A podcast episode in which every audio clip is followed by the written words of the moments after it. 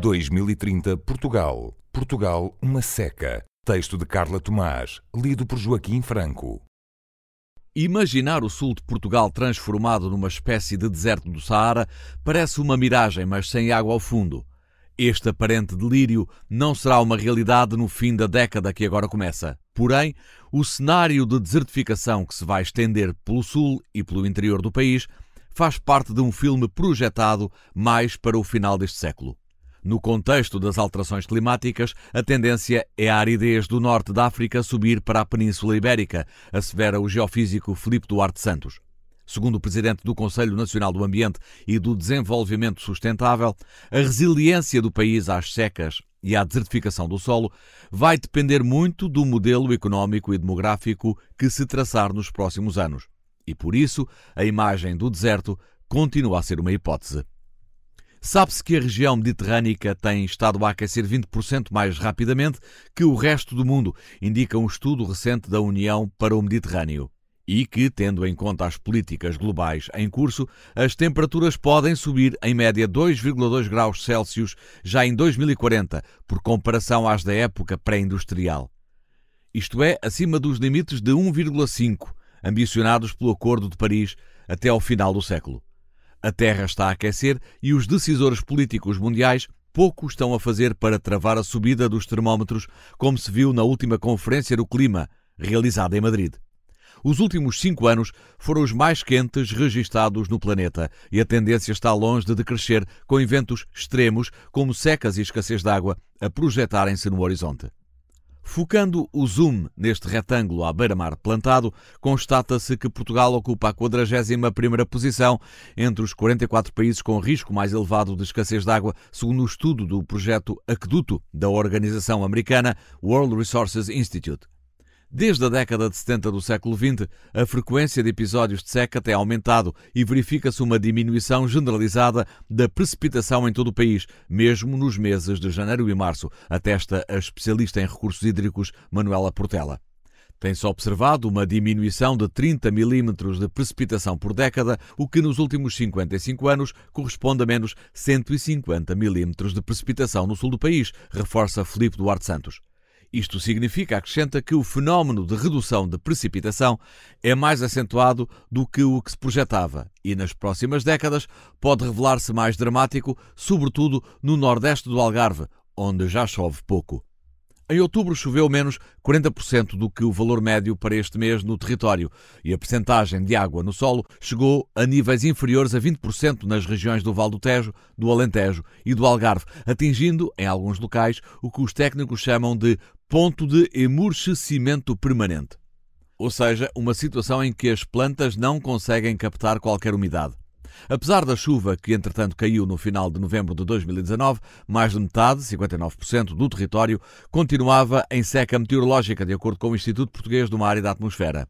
A situação desagravou-se a norte do Tejo, mas manteve a severidade no interior do Baixo Alentejo e em grande parte do Algarve, sendo mesmo extrema no sudeste alentejano e no nordeste algarvio. Sem bolas de cristal são os modelos físico-matemáticos que permitem antever o futuro a médio e longo prazo. Se se concretizarem os cenários mais gravosos projetados, que correspondem a uma contínua subida das emissões de gases de efeito de estufa e a um aumento das temperaturas médias globais acima dos 4 graus em 2100, os cientistas apontam para um aumento médio das temperaturas em Portugal que podem chegar aos 6 graus até o final do século no interior e entre 3 e 4 nas zonas costeiras no final do século. Até lá, a precipitação pode diminuir 20 a 40% no Alentejo e no Algarve. Secas prolongadas vão triplicar. Estes cenários não são iguais para todas as estações, lembra o físico da atmosfera Pedro Matos Soares. Haverá, sobretudo, menos chuva na primavera e no outono, com impactos mais significativos nos sistemas hidrológicos, na agricultura, na floresta e no consequente risco de incêndio e associado à quebra da precipitação, vamos ter um aumento da evapotranspiração, o que faz diminuir a disponibilidade de água à superfície e torna a vegetação muito mais seca, o que leva a um aumento da frequência e intensidade das secas, explica. A pensar no futuro, os municípios algravios aliaram-se para elaborar um plano intermunicipal de adaptação às alterações climáticas, com a colaboração das universidades de Lisboa e do Algarve. Os estudos que acompanham este plano apontam para quebras de 83% nas reservas hídricas da região até ao final do século e a duplicação do número de meses de seca, seguidos ou não. Se nos 30 anos entre 1971 e 2000 se registaram 50, 60 meses de seca, nos últimos 30 anos do século XXI projetam-se 100 meses para enfrentar estes cenários e permitir tornar a região mais resiliente, o plano propõe, entre várias medidas, que se aposte em plantas autóctones e em culturas agrícolas menos sorvedoras de água, assim como a maior eficiência nos sistemas de distribuição de água, no recurso à desalinização de água do mar e na reutilização de águas residuais tratadas. Ao longo do século, as barragens vão deixar de ser eficazes e é preciso encontrar alternativas. Para enfrentar a escassez de água, que aí vem, também é preciso tornar mais eficientes os sistemas de abastecimento de água às populações, alertam os especialistas, já que os dados oficiais apontam para perdas na rede na casa dos 27% em média no país. Os casos mais graves estão localizados em zonas rurais ou semi-urbanas, onde as perdas chegam aos 70%. Em meados do século haverá necessidade de recorrer à desalinização em Portugal, tendo em conta os cenários projetados de quebras na precipitação e secas mais longas, sublinha o biogeógrafo Miguel Bastos Araújo. Em Espanha já existem cerca de 700 desalinizadoras, mas em Portugal esta técnica, que consiste em retirar o sal da água do mar para torná-la potável para abastecimento público, só é aplicada na ilha madeirense de Porto Santo ou em projetos turísticos pontuais no Algarve para rega de campos de golfe ou jardins. O investigador e Prémio Pessoa 2018 não tem dúvidas de que, para assegurar a sustentabilidade dos nossos recursos hídricos, é preciso ir buscar água ao mar e é necessário repensar a nossa agricultura e defende é preciso pôr as regras de mercado a funcionar para que haja uma maior racionalização de recursos e aumentar os preços da água para a agricultura como forma de limitar o seu uso. O setor agrícola é responsável por 74% dos consumos hídricos em Portugal.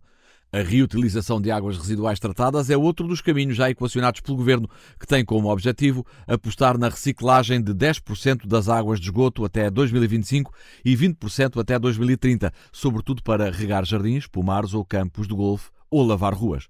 Na União Europeia são reutilizados anualmente cerca de mil milhões de metros cúbicos de águas residuais, 2,4% do produzido, mas há capacidade para multiplicar este valor por 6, defende a Comissão Europeia. Países como Chipre e Malta já reutilizam, respectivamente, 90% e 60% das suas águas residuais e outros, como a Grécia, Itália ou Espanha, fazem-no entre 5% e 12%. Até junho passado, as contas nacionais apontavam apenas para a reutilização de 1,2% das águas provenientes das estações de tratamento de esgotos. Cenário desolador se pensarmos no que sete meses de seca extrema fizeram este ano no Sotavento Algravio e no Sudeste Alentejano, ficamos com uma ideia do que aí pode vir quando, para meados do século, se projeta um ano e meio seguido de seca extrema para a região. O cenário de 2019, de sobreiros e medronheiros a morrer, de pastos e ribeiros a secar, de albufeiras a mingar e de aldeias a serem abastecidas por caminhões cisterna, permitem um vislumbre. Das 59 albufeiras monitorizadas pela Agência Portuguesa de Ambiente, 29 tinham disponibilidades inferiores a 40% do volume total a 18 de outubro, entre as quais o de Louca, Beliche e o de Leite, essenciais para o abastecimento do Algarve. Já não chove como chovia na primavera e não se fazem as sementeiras que se faziam, e sem alimento ou água, os pássaros e outros animais vão-se todos embora, afirmava em agosto ao Expresso o pastor Lionel Martins Pereira, um dos últimos a resistir na Serra do Caldeirão. Há 40 anos que calcorreia os montes com as cabras que atuam como sapadores para prevenir incêndios rurais, mas das mais de mil cabras que ali limpavam os matos, há duas décadas, não restam mais de 200. Em meados de dezembro, ainda havia meio milhar de pessoas de 30 aldeias do Conselho de Castro Marinho a serem abastecidas por autotanques porque os furos tinham secado ou estavam contaminados por pesticidas e outros químicos. A água que nasce na serra e a que abastece as barragens próximas de Beliche e do Odeleite serve sobretudo para irrigar os mais de 10 mil hectares de perímetros de rega de citrinos, abacate ou outras culturas e os campos de golfe no litoral algravio. Os habitantes daqui estão habituados a viver com pouca água e são pouco afetados pela situação, diz o vereador do Ambiente da Câmara de Castro Marim, Vítor Rosa. Admitindo ser errado terem-se construído infraestruturas de abastecimento de água apenas para os grandes, já que nunca chegaram àquelas aldeias, adianta que devem lá chegar na próxima primavera. De qualquer modo, com o despovoamento a que se assiste no Conselho, onde numa área de 280 km só vivem 1.500 pessoas, daqui a uma década ou duas já ninguém aqui vive, assegura o vereador. Os mais velhos vão morrer e os mais novos vão-se embora. No Alentejo, o Plano Regional de Adaptação às Alterações Climáticas está por fazer. A Comissão de Coordenação e Desenvolvimento Regional do Alentejo obteve luz verde do Fundo Europeu POSEUR, mas a comparticipação nacional foi barrada pela Direção-Geral do Orçamento. Agora a entidade regional aguarda por uma resposta ao projeto de reprogramação financeira. Agricultura intensiva sem controlo. Entretanto, a agricultura intensiva do olival, amendoal e abacate ou bambu expande-se sem controlo. Desde há 4 ou 5 anos, nem municípios, nem CCDR, nem os Ministérios da Agricultura e do Ambiente controlam os projetos agrícolas que vão ocupando cada vez mais terreno e só os que são submetidos à avaliação de impacto ambiental têm algum controlo, grande fonte deste organismo regional. E apesar de Albufeira de Alqueva ser vista como o plano de adaptação antecipado para enfrentar as alterações climáticas no Alentejo, a verdade é que muito se passa no seu perímetro sem controlo da EDIA. Há descontrole total com a agricultura intensiva, assevera Paulo Silva, que se dedica à apicultura e produção de ovelhas na zona de Mértola, mas não sabe se vai continuar a ser apicultor neste cenário. Só no último ano tiveram uma mortandade de 50% das abelhas e uma quebra de 80% na produção de mel, devido à seca e às consequências da agricultura intensiva que nos rodeia, lamenta.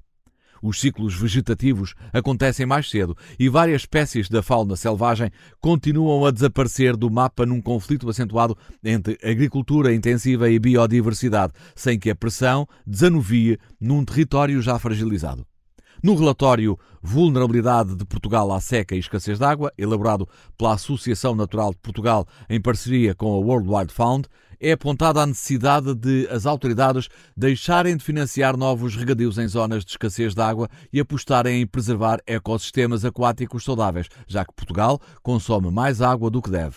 Neste estudo, sublinham a importância do montado e dos bosques que formam sistemas ecológica e economicamente sustentáveis e funcionam como instrumento de prevenção contra a desertificação, já que melhoram a matéria orgânica dos solos, contribuem para a regulação do ciclo hidrológico e impedem a sua degradação. O Ministro do Ambiente e Ação Climática, João Matos Fernandes, diz não ter dúvidas de que a aposta que a agricultura tem feito em Portugal, financiada por fundos europeus, vai passar a ser mais sustentável e adaptada aos recursos, sobretudo ao recurso água, que é escasso.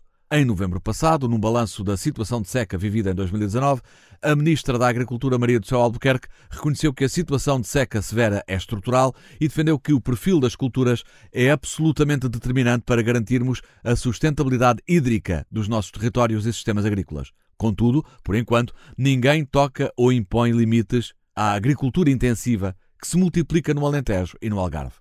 Mais de metade, 58% do território continental, é suscetível à desertificação com consequências na redução da biodiversidade, da capacidade produtiva dos solos e na escassez de recursos hídricos. Contudo, o Programa de Ação Nacional de Combate à Desertificação não contempla o compromisso de neutralidade da degradação do solo até 2030, consagrado na Agenda 2030 das Nações Unidas, alertou o Tribunal de Contas numa auditoria divulgada em setembro. No documento, os auditores dão um puxão de orelhas aos Ministérios do Ambiente e da Agricultura por considerarem que o referido programa não é eficaz e que lhe falta operacionalização para enfrentar os riscos projetados, já que não identifica ações concretas a desenvolver, as respectivas entidades responsáveis pela sua execução, nem um calendário e a identificação dos custos e a sua articulação com os fundos que os podem financiar. Em reação, o ministro do Ambiente, João Pedro Matos Fernandes, rebateu as críticas, argumentando que boa parte das medidas do plano estão concretizadas e incorporadas no novo plano de ação para a adaptação às alterações climáticas. Essa não é a opinião da geógrafa Maria José Roxo, crítica quanto à forma como Portugal lida com o problema da seca e da desertificação de solos. Diz que o habitual é a forma reativa com que governo e municípios aplicam medidas de diminuição do consumo de água ou o recurso a autotanques. Em seu entender, não se tomam medidas políticas de recuperação de aquíferos, nem se faz uma gestão adequada das reservas existentes nas barragens. Para a investigadora da Faculdade de Ciências Sociais e Humanas, os planos e estratégias até podem estar bem pensados, mas não são aplicados nem têm uma visão integrada. E recomenda: temos de passar a pensar no desenvolvimento sustentável e não apenas no crescimento económico.